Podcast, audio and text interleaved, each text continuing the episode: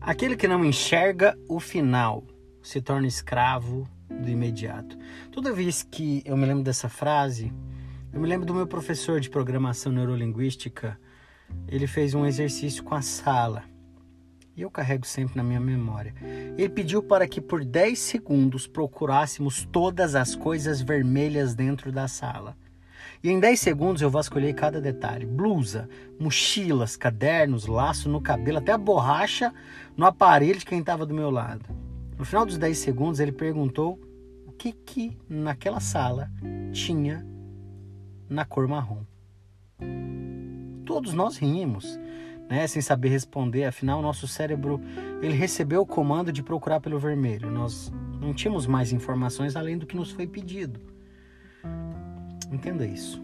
Num tempo como esse, o exercício proposto pela mídia, pelos incrédulos, pelo mundo é: encontre o caos, a dor, a desesperança, a tristeza, o medo, a incredulidade. Encontre motivos para desistir. Foque no problema. Esse é o comando.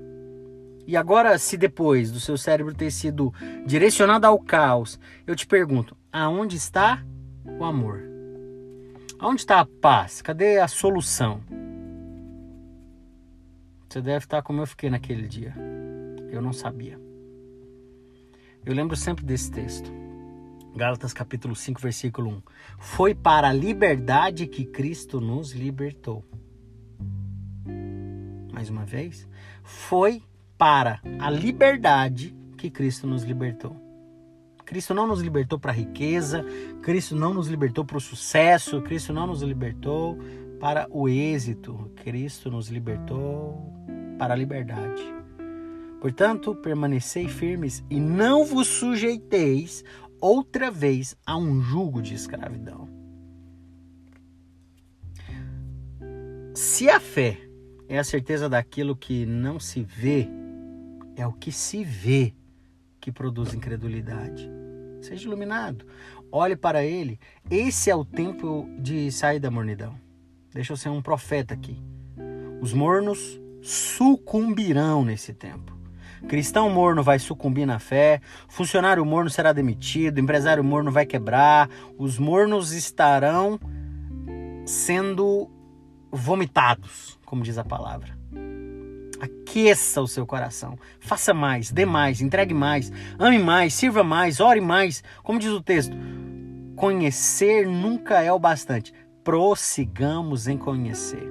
A Deus, as pessoas, os negócios, o novo, a verdade, o mercado, a cidade, as demandas, os erros.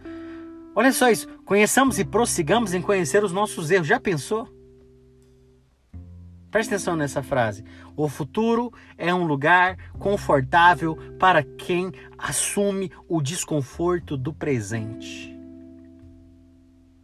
Fique atento. Nos próximos podcasts vamos falar mais sobre isso.